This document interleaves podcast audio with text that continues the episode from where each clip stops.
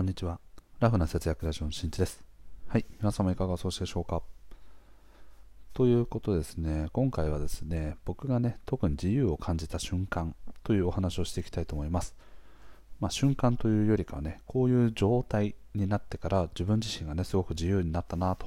いうことをね、痛感したタイミングがあるので、そのお話をしていきたいと思います。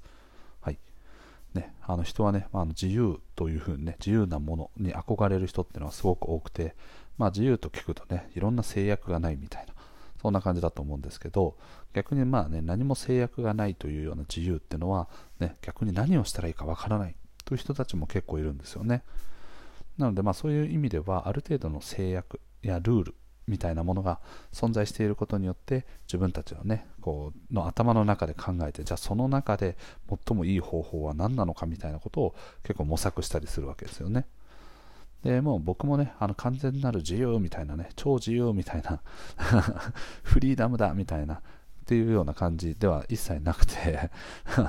ただまあ昔よりもねその自由度っていうのが少しずつ上がってきたなというのをここ最近というかここ数年かっていう感じる瞬間、その感じるタイミングっていうのがあったんで、まあね、その話をね、知っていければと思っております。はい。じゃあ僕がね、そういうような自由をよりこう感じられるようになった瞬間っていうか、そのタイミングはいつだったのかっていうと、とですね、まあフリーで活動してから、まあ大体1年ぐらいかな。1年ぐらいした時ですね。うん。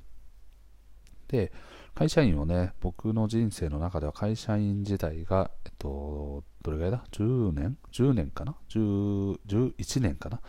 はい。会社員時代が11年。で、今現在はフリーとしてね、5年目になったって感じですかね。はい。もうすぐ5年経つので、6年目の年ですね。うん。なのでまあね、あの会社員時代の約半分ぐらいは今フリーでやってるという感じなんですけど、そのフリーの活動をしてね、1年ぐらい経った時に、その会社員時代と大きく変わったものっていうのが2つありましたね。1つ目はね、やっぱりね、経済的な問題ですね。すなわちですね、収入がと会社員時代よりも、あと、まあ、結構上がりましたよということですね。うん。で、もう1つはですね、やっぱりね、時間ですね。はい。今現在は週4勤務になっているので、まあ、週休3日。今だと土日月か。っていうのが基本休みなので、毎週ね、あの3連休みたいな感じなんですけど、とそれによってですね、まあ、自分自身のね、やりたいこととか気分転換をする時間が増えたということですね。僕の中での、まあ、あくまでも持論ではあるんですけど、その精神的な余裕を手に入れるために、2つの余裕っていうのがないといけないと思ってます。で1つ目は、それ今今回でいうお金という意味で、その経済的な余裕っていうものと、あとは時間的な余裕ですね。このバランスがうまく取れていないと、どちらかに比重が偏ってしまうと、なかなかね、自由というものも感じにくい、または余裕というものも感じにくくなるんじゃないかなと思います。例えばね、お金はもうあの経済的な余裕っていうのはもう潤沢にあります。だとしても、時間的な余裕が全くない場合は、そのお金を使うことができないとか、ね、あの仕事に忙殺されすぎてめちゃくちゃ稼いでるんだけど、自分の気分転換とかね、そういうようなものをするタイミング、時間が全くないみたいな。なので、もうお金の使い道が全くないみたいな感じですかね。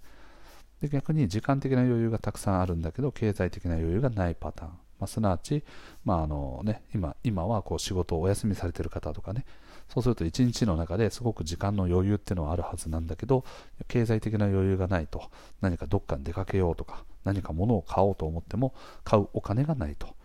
いうことでね、あの最終的には、まああのね、なんかモヤモヤした日が毎日過ごすみたいな、またはできる限りお金のかからないことを、まあ、やっていく、毎日っていう感じになったりするわけですね。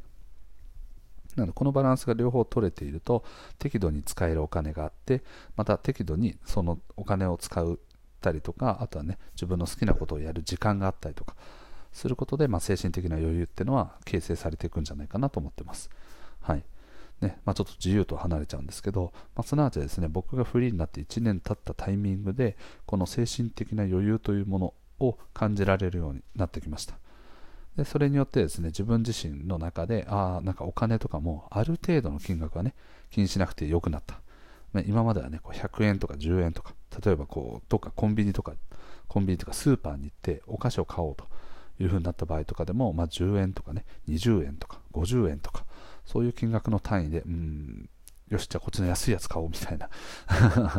よし、節約できたぞみたいな感じの感覚ではあったんですけど、まあ、収入がね、その分上がってくれば、そういった10円単位のものは気にしなくなるとか、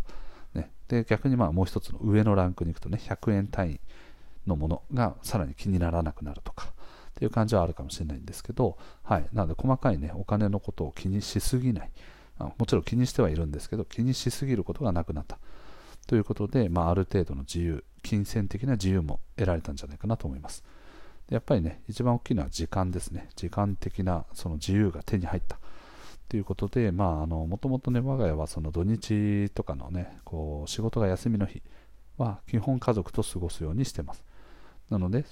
土日にね、あの個人の予定を入れる。で、ここでいう個人の予定っていうのは、例えばね、美容院とか、まあ、美容院とかはね、いいですけど、あの、友達と遊ぶ予定とか、そういったものはですね、基本的にはね、かなり入れづらいようなね、環境でした。だけど、まあ、やっぱり僕にとってはですね、まあ、友達と遊んだりだとか、あとは自分一人でね、あのこうブログをゆっくりと書く時間だったりとか、本を読む時間だったりとか、ランニングする時間だったりとか、そういった時間はね、ある程度まとまった時間が欲しいなと思っていたので、じゃあフリーになったらね、そういう時間って作れるんじゃないかな、みたいな感じでね、独立をしたわけなんですけど、結果的にね、それらが今現在は手に入っていると。いうことで、はい、あ時間的な、ね、こう自由というのもある程度あると。まあ、もちろんね、あの丸々1日休みっていう形にはなってるんですけど、大体ね、ここ最近使ってるのはもうほぼ午前中とかお昼過ぎぐらいですかね。朝子供をね、保育園に送った後、その後、あの自分の時間を過ごして、で、なんかこうお昼ご飯後ぐらい、1時、2時ぐらいかな、に家に帰ってくるみたいな、そんな感じですね。なので実質的な時間で言うと、まあ4時間ぐらいかな。4時間ぐらい今、なんか自分の時間を過ごしているという感じですね。うん。で、そこから家に帰ってきたら、まあね、一番下の子がまだね、赤ちゃんでちっちゃいので、まあ一緒に遊んだりとかしながら、まああの子供たちのね、帰りを待ちつつ、で、夕方になったら保育園へのお迎えに行くみたいな、そんな感じですね。うん、なので、ま、程よくね、僕自身もそうだし、まあ、妻もね、少しこうリフレッシュする時間を設けられているということで、まあ、あのこう家庭的にも個人的にもねすごくいい時間にが取れてるかなという気がしますね。はい、なのでやっぱりねこう人間あの冒頭でちょっとお話ししていたんですけどもう何もかもがねあの完全制限なくフリーですみたいなフリーダムだみたいなっていう状況っていうのはもうほぼほぼね世の中多分ないと思います。で僕もに関しても、まあ、今までと比べると、えっと、制限はあるんだけどその制限がね昔よりも緩和されていることによってより自由だということを感じやすくなっている。というのはあります。なのであの制限が全くない状況ではないんですけど、まあ、比較をするとねあの自由度が上がったのかなというのがそのフリーランスになってからのね1年ぐらい経った。まあ、1年かな、うん、そうですね。1年ぐらい経った時、また半年から1年ぐらいですかね。うん、収入も安定的に入ってくるようになったし、はいあのー、僕自身のねその人格だったりとかっていうものも取引先の方でね認知されていく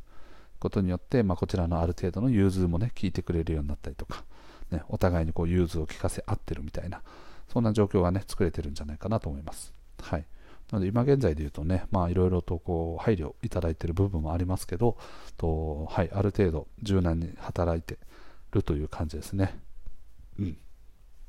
なので、今現在ね、皆さんにとっても、まあ、さっき言ったね、その、精神的な余裕、精神的な余裕をね、手に入れるための2つの項目。まあ、これをね、満たすことによって、まあ、その自由、今自分はね、すごく自由度が高いとか、ね、ある程度こう人生を楽しめているとか、ということをね、こう感じやすくなるんじゃないかなと思います。まあ、改めてになりますけど、その精神的な余裕っていうのは2つですね。はい、1つ目は経済的余裕。まあ、すなわちお金に余裕がある程度あるか。ね、あのもうめちゃくちゃ余裕で何億もありますとか、そういう そういうレベルではね、別にいらないと、いらないというかね、なかなか難しいと思うんですけど、まあね、ある程度こう自分がね、好きなこと、趣味とかそういうものに当てるお金があるよとか、ね、定期的に旅行に行くお金が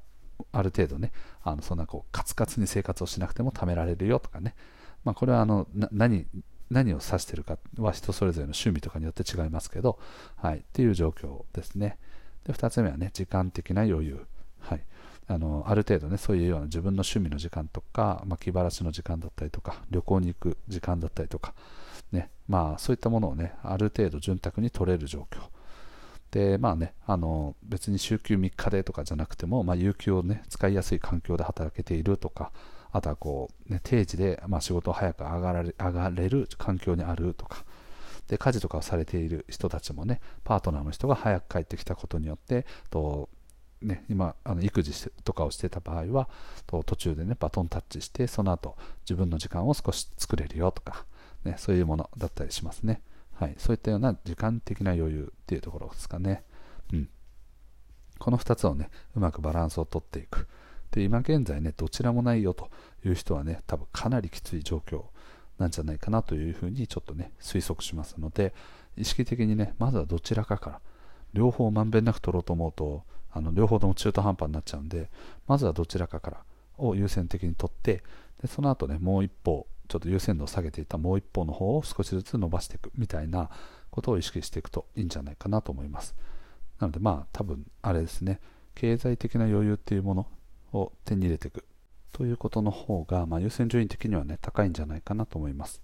まあ、もちろんねその分ねあの難易度としても高いと思いますね。はい、時間的な余裕を取るっていうのは例えばね有給が全部消化しちゃって1日もないよという状況であったとしても、ね、あの休みますみたいな感じで休暇の申請をすればねあの取れるわけなんですけど、まあ、その分ね給料が下がっちゃうっていうことはあるのでとその辺をね補填できるようにまずはこの経済的な余裕を手に入れていくことによってたとえねあの有給を全部使っちゃってそこからはね、まあ、欠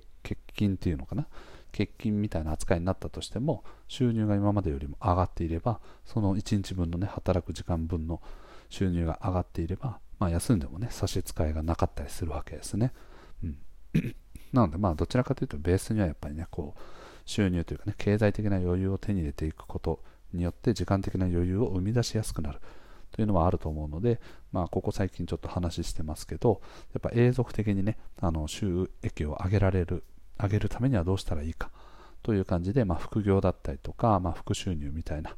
ものを、まあ、トライしていくのがいいんじゃないかなと思います。はい。ということでね、今回の配信は以上です。最後まで聞いてくれてありがとう。また聞いてね。バイバーイ。